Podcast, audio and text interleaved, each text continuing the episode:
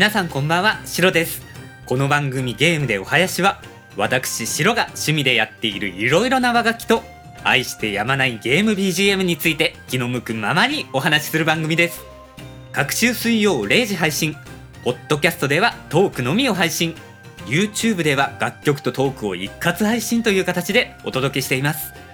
楽曲単体でも YouTube に投稿していますのでポッドキャストリスナーの皆様も聞いていただけるととても嬉しいです。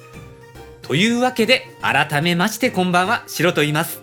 ゲームでお囃子7本目よろしくお願いいたします。え最近車を買ったんですよ。っていうのもちょっといろんな楽器に手を出しすぎてしまって練習時間がなかなか捻出できないんですよね。忍笛吹いて尺八吹いて琴と三味線を弾いて曲も書きたいしポッドキャストの収録もしたいし筋トレもいるしっていう感じで、えー、もう出先の隙間時間で笛ぐらい吹いとかないとこれはもう何も上手にならないなってことでそれで N 版っていう軽自動車なんですけどそれを買ったんですよ。この車すごいんですよ。後ろの座席を倒して助手席も倒してしまったらもう真っ平らフルフラットになるんです。しかも床は低いし天井は高いしだから車の床に椅子を置いて、えー、それに座って三味線が弾けるぐらい広いんです。で今ちょっとあの練習のテンションを上げようと思って車の内装を変えてる途中なんですよ。畳を敷いたり障子を張ったりのれんを縫ったりしてるんですけどもいつもはこの音楽っていう手に取って触ることができないものしか作ってないんでこういう物理的なものを作るっていうのはもう新鮮で楽しいですね。あそれとですねこの畳だったり障子だったりっていうのは気分の問題もあるんですけども車ってそのままだと音の反響がすごいんですよ。鉄とガラスと樹脂でできた箱なんで音が跳ね返って耳に刺さるというか硬いバネが跳ねるみたいな響きになってしまうんですね。でそれでも車の内装をぐるっと柔らかいもので囲って音の調整をしているところです。内装が終わったら今度はケーブルのセッティングなんかもしてこのポッドキャストもそのうち車の中で撮れるようになったらできることも増えていくんじゃないかなとかも思うんですがまあどうなるかわからないんですけどね、えー、そんな感じで7本目の今日はファイナルファンタジー3より悠久の風の話と尺八の話をしていきたいと思います。では本編です。今回のこの悠久の風ありがたいことにリスナーの方から楽曲のリクエストを頂いてそれでウハウハとアレンジをしたんですけども、実は僕この FF3 やったことがないんですよ。っていうのもあの以前に別番組ポッドキャストのゲームなんとかさんでも同じような話をさせてもらったんですけど僕小さい時ゲームの時間制限がえぐくてですね1日15分しかできなかったんですよ。しかも週末だけ。もう何でもとても RPG はプレイできる環境ではなくてですね。もうその後あの時間制限が緩和された時にはもうファミコンというハードの時代はとっくに終わってしまっていたんで FF3 は通らずにもうこの年まで来てしまったんですよ。もちろんあの BGM は FF3 も FF4 もめちゃくちゃ聴いてるんですけどもうそれもしばらく経ってからでしたね。最初に FF の曲をしっかり聴いたのはスーパーマリオ RPG っていうスーパーファミコンのゲームの隠しボスのクリスタラー戦で流れる FF5 の曲でその曲であすっごいかっこいいなってなったところからドハマりしてそっから遡って聴いていった感じでした。もちろんねあの名作なんでねどんなタイミングで聴き始めたとしてもいい曲なんですけどもただちょっとだけ悔やまれるのがこの時代の FF の戦闘曲って同じイントロが流れるじゃないですか。あの、デケデケデケデケデケデケデケデケっていう。あれをリアルタイムで体感できなかったっていうのは、ゲーマーとして本当にもったいないことをしたなって思いますね。あれもしリアルタイムで終えてたら、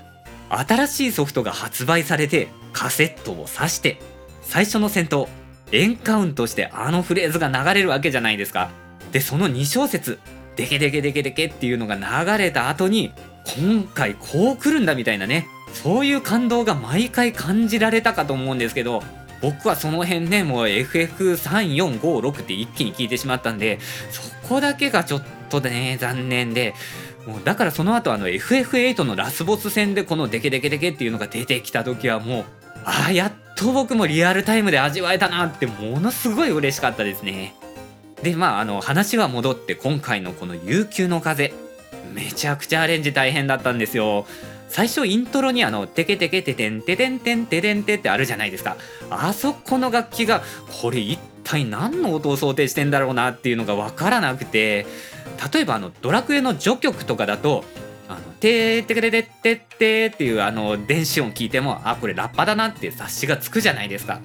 こんな感じであの電子音でもなんとなくこれはあの楽器だなって分かる曲も多いんですけどそれがこの曲だとよく分からなくてですね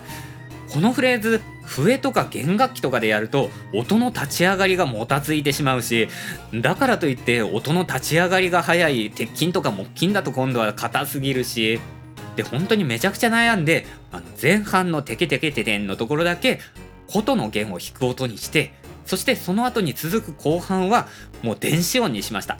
でやっぱりねあの電子音には電子音の良さがあると思うんですよ。前回もちょっと似たようなお話しましたけど今ゲーム音楽って何でもできちゃうじゃないですか。迫力のある生楽器だって使えるし人の声だって使えるしっていう状況なんですけども生楽器になるものを全部生楽器にしたら良くなるかっていうとそうでもないと思うんですよね。電子音ならではのこの音があっちこっち飛んだり跳ねたりしても軽やかに聞こえて音の立ち上がりが素直ででどれだけ長いフレーズをやったとしても息苦しさを感じないっていうこういう素晴らしい特性をなかなか生楽器で再現するって大変なんでなんでもう今回のアレンジは電子音の力も借りながら和風の感じも出しつつみたいな感じで仕上げてみました。でまあ自分でそんな感じでアレンジをしてみたんですけどもアレンジ終わった後にちょっと正解が知りたくなりまして FF3 ってあのピクセルリマスター版が出たじゃないですか。あれ音楽植松さんが監修してるっていうことでっていうことはあのリマスター版でブラッシュアップされた音楽っていうのは植松さんが原曲で想定していた音ときっと近いところにあるだろうと思ってそれでリマスター版の悠久の風を聞いてみたんです。で聞いてみてこの正解なんですけど正解は、えー、バイオリンの弦を指で弾く音と鉄筋に似たシンセサイザーを重ねた音でした。え僕も和楽器とはいえ弦を弾く音にしてたんでまあまあいい線いったんじゃないですかね。さてそれではそろそろ後半和楽器のお話に移っていきます。今回は尺八の話をしようと思います。1ヶ月ぐらい前から始めて今ぼちぼち練習をしてるんですがこれもまた面白い楽器なんですよ。まずはいつも通り見た目の紹介からしていきますね。篠笛に比べるとちょっと長めちょっと太めの50数センチぐらいの縦笛です。この長さが昔の単位で1尺と8寸だったことから1尺8寸略して尺8になったと言われてます。でこの楽器最初に見てびっくりしたのがパッと見て穴が4つしかないんですよ。フルートとかだと穴16個ありますからね。まあ、あの楽器を裏返してみたらあの裏側にこの尺八もう1個穴あったんで合わせて5個だったんですけどそれでも5個ですよ。音階ってあのピアノで言うと白い鍵盤ドレミファソラシっていう7つの音とそれプラス黒い鍵盤が5つ合わせて15個あ違うえ、ー、と12個あるんですけどもこの12個の音程をこの5つの穴でどうにかしなきゃいけないってなると、まあ、大変なことになりそうだなっていうのがこの楽器の第一印象でした。前にあの第2回のゲームでお囃子で忍笛について話した時に音を高くしたり低くしたりするために顔をうつむいてみたり穴を半開きで押さえたりするっていう話をしたんですけどこの尺八ではもうその方法をフル活用して吹くわけなんですよ。もう何しろ普通に穴を押さえて出そうとすると穴が5個しかないんでドレファソラの5種類しか出ないんですよ。ドレミファソラシっていう7つあるうちのドレファソラの5個しかいないんであの曲吹こうかなって思っても忍笛以上に首とか指とかがね大変なことになってくるんですよね。そんな尺八なんですけども現時点での僕の一押しポイントはえー、なんて言えばいいんですかね。音と音の中間の音みたいなのが出るんですよこの楽器。音階ってこのドレミファソラシドって並んでるじゃないですか。この階段の一番下にある低いドっていう音とこのドレミファソラシド登った一番上にある高いドっていう音。この2つのドの間の中間みたいな音が出るんです、まあ、聞いてもらうのが早いですね。えー、僕まだちょっとうまいこと出せないんでドより出しやすいファの音で出します。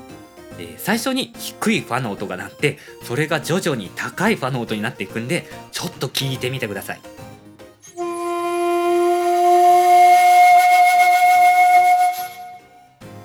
こんな感じなんですよ。低い音と高い音の間に低い音のような高い音のようなっていう不思議な音が途中挟まってたの伝わりましたでしょうか？ちょっともう一回鳴らしてみますね。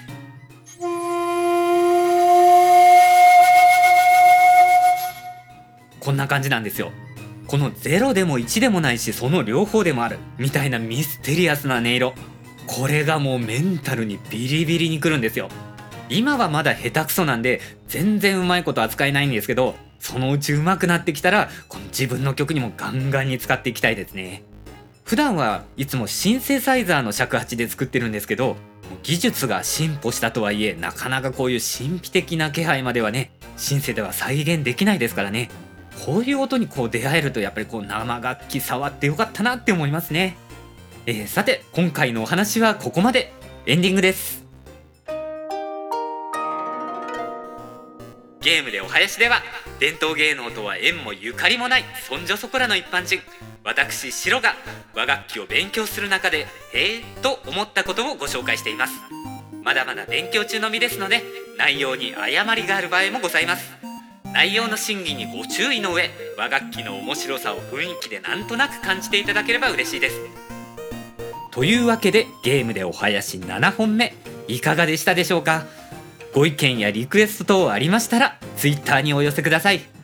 次回の更新はまた2週間後。曲は「ファイナルファンタジー12」のメインテーマ「公共史希望」より第3楽章「ロード・オブ・ホープ」を予定しております。